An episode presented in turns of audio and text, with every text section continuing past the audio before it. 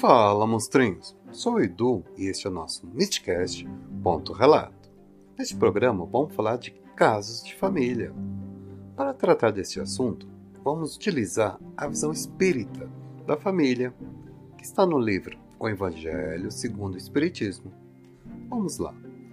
Os espíritos que se encarnam em uma mesma família, principalmente como parentes próximos, são quase sempre ligados por laços de simpatia, unidos por relações anteriores, que são demonstrados na afeição mútua durante a vida eterna. Pode acontecer também que estes espíritos sejam completamente estranhos uns aos outros, separados por antipatias igualmente anteriores, que se manifestam por suas aversões à Terra elas servirão de provação entre eles. Agradeço a Beatriz e a Viviane por relatarem suas experiências o espírito de parentes e tornarem possível esse episódio sobre caso de família. Caso tenha interesse em compartilhar suas histórias, entre em contato através de nossas redes sociais.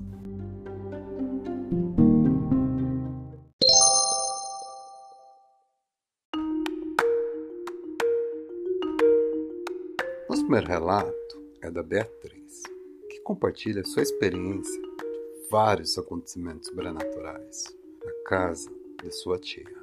Inclusive, um encontro com um parente que já havia morrido há muitos anos.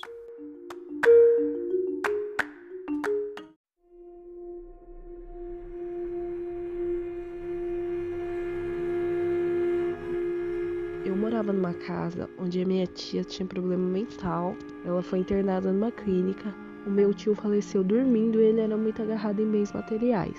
Eu tenho muita sensibilidade, eu sempre que apagava a luz eu via as coisas caírem dentro do guarda-roupa, apagar a luz a cair dentro da cozinha. Eu já via eu deitar na cama, a luz acender. Várias pessoas trabalharam nessa casa e todo mundo falava que ouvia corrente no porão bater. A primeira noite que eu dormi lá, o portão batia muito. Quando eu apagava a luz, caía um perfume meu que tava dentro do guarda-roupa, caía com a porta fechada, tudo. Uma noite, um senhor foi na minha casa e perguntou se eu ia alugar a casa, já que eu tava de mudança. Eu falei que sim.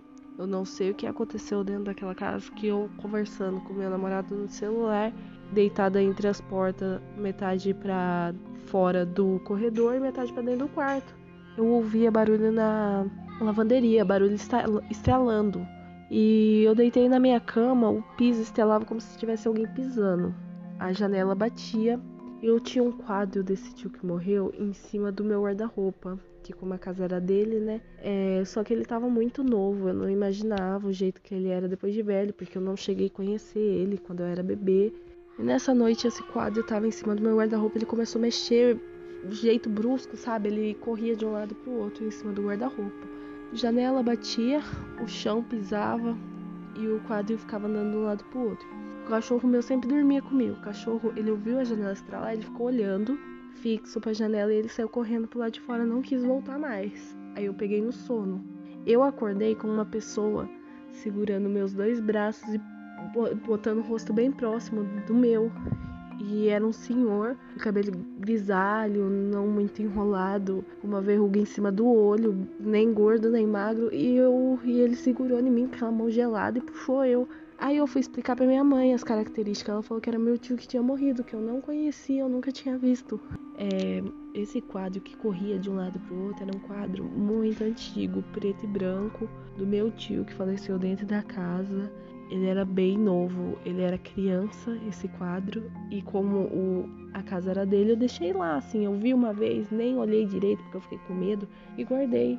E eu nunca tinha visto ele velho, eu nunca tinha, não lembro. Se eu vi ele foi com três meses de idade e ele morreu e eu nunca tinha visto. E eu fui falando, mãe, era assim, assim, assim. Minha mãe falou, é seu tio, pode ter certeza, é ele. A casa é carregada não só por esse fato, né? Foi pelo fato que quando meu tio morreu, como minha tia já tinha problema, ela deixou funcionários cuidando dela lá como a casa é grande, os funcionários cresceram o olho na casa e aí eles queriam matar a minha tia. Então o que aconteceu? Teve abuso sexual dentro da casa teve tortura, eles amarravam ela, eles não davam o que comer. E eu tenho certeza agora, no momento, ela foi diagnosticada com problema no coração, pneumonia, infecção de urina. E o médico falou que ela tá muito fraca, que se der uma parada a qualquer momento, não deve nem se ressuscitar ela, porque ela tá sofrendo muito. Então ela tá internada. Mas toda vez que a gente ia visitar ela, ela perguntava da casa dela, falava que ia vestir roupa e voltar pra casa dela. E eu tenho certeza que a hora que ela morrer, ela vai direto pra lá.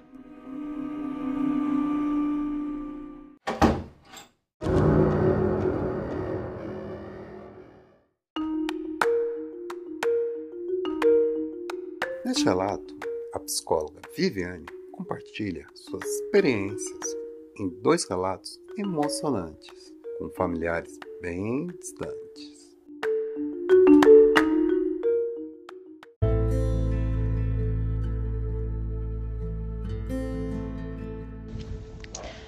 É, quando eu tinha 13 anos, né, já faz um bom tempinho, tá? Mas quando eu tinha 13 anos, a, a minha mãe casou, né? Com o companheiro dela lá, que já estava já uns anos junto, beleza. E aí eu olhava para ela e eu sentia que ela estava grávida. E eu falava: "Mãe, você está grávida". Aí ela falava assim: "Viviane, eu não estou grávida, não estou grávida, é impossível estar grávida nesse momento, Vi". Aí eu falava: "Não, você tá, você tá, você tá". Não me pergunte por que que eu falava isso, mas eu sentia. Aí o meu quarto ficava de frente da, da escada, né? E aí eu ouvia, o, a gente tinha um passarinho, né? É, o Amon, né? Na gaiolinha e tal. Ele ficava todo uriçado, sabe? Batendo as asinhas e tal, e, e acabava me acordando. E quando eu abria o olho assim para olhar o que aconteceu com o passarinho, eu via uma menina loira, de branco, descalça, brincando com o passarinho. E eu olhava assim e fiquei assustada. Ela pegava, parava, olhava para mim assim, dava um sorriso e falava: Cadê a mamãe? Aí eu só apontava assim o dedo, assim, assustadíssima, né? Aí eu acordei no dia seguinte e falei para minha mãe: Mãe, é o seguinte, você está grávida e é uma menina. Ela falou assim: Viviane, eu estou menstruada. Eu não tenho como estar grávida, eu estou menstruando, eu não estou grávida. E eu lembro que eu brigava, a gente brigava muito por causa disso. Porque eu falava, mãe, você tá grávida, é uma menina, eu tô vendo ela todo dia. E ela é loirinha, branquela loirinha. Aí ela falava, Viviane, nenhum de vocês, porque tinha eu e meu irmão, né, na época. Nenhum de vocês nasceu loirinho. Falei, mãe, você tá grávida. E bota o nome dela, Melissa. Porque ela é um mel, é um doce. O, espírito que eu vejo é um doce. Aí faltou a menstruação. Ela foi no médico, o médico falou: Ah, é só um atraso normal. Toma esse remedinho que passa. Aí ela chegou em casa chorando e falou: Viu o que, que eu faço? Falei, mãe, se você tomar esse remédio, você vai matar a Melissa. Ela não tomou remédio, ela estava grávida, Nove meses depois nasceu uma menina muito linda, loira, paquita de loira, cabelo branquinho de loira, com olho verde. E ela, até hoje, ela é um doce de coco comigo também, principalmente. E é extremamente apegada a mim. Ela fez 20 anos a semana passada, ela fez 20 anos. O meu bisavô morreu sete anos antes de eu nascer. Minha família falava que ele era um homem fantástico, né? Muito guerreiro, lutador e tal. Beleza. É... A minha avó estava internada no hospital. Eu também tinha 13 anos nessa época, tá? Foi em 2000. E o único telefone da casa era o meu celular. E ela estava numa casa de repouso, né? E essa casa de repouso ligou, né, pro meu celular, falando que para minha mãe, né, que a minha avó estava internada no hospital e que era para ela ir até Mauá para poder visitá-la. No dia seguinte, que já era muito tarde. Quando minha mãe desligou o telefone e entregou o celular para mim, veio uma voz no meu ouvido e falou assim: Põe o celular para carregar, Viviane, porque eles vão ligar para você é, de madrugada avisando que ela morreu. Aí eu falei assim, mãe, eu vou deixar o celular carregando porque falaram para mim que ela vai morrer. Para, Viviane, não brinca com essas coisas. Eu falei, mãe, não estou brincando. Beleza, subi pro meu quarto, coloquei o celular na, no carregador. E aí eu tava mexendo na cama de madrugada e quando eu abri o olho, eu olhei para a porta, que era a porta de um quintal, né? De um mini quintalzinho que tinha. É, eu vi o meu bisavô parado, né, na porta. Eu olhei e falei assim: misericórdia, Jesus, e fechei o olho. Fechar o olho e deixar o olho aberto, filho, eu via do mesmo jeito, do mesmo jeito. Virei as costas assim, cobri a cabeça e eu continuava vendo meu bisavô parado na porta. Ele veio me avisar que foi buscar minha avó, né? E aí eu acabei pegando no sono, rezando de medo, e o celular tocou e falou, por favor, a, né, no caso, né? É, algum parente da, da, da, da, da senhora Unita? Aí eu falei assim, minha avó morreu, né?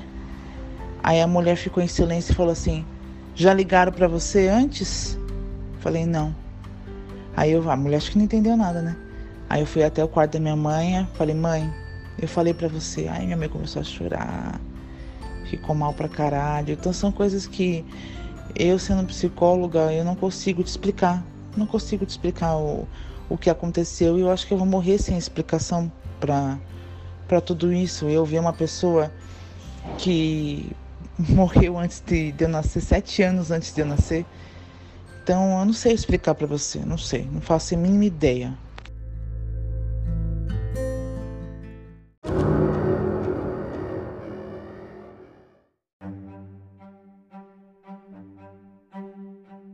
Passou por algo parecido ou gostaria de compartilhar sua história? Entre em contato através de nossas redes sociais. Estamos no Instagram e Facebook. Caso tenha curtido nosso trabalho, nos ajude divulgando esse podcast e curtindo nossas páginas. Os links estão na descrição do episódio. Valeu e até mais.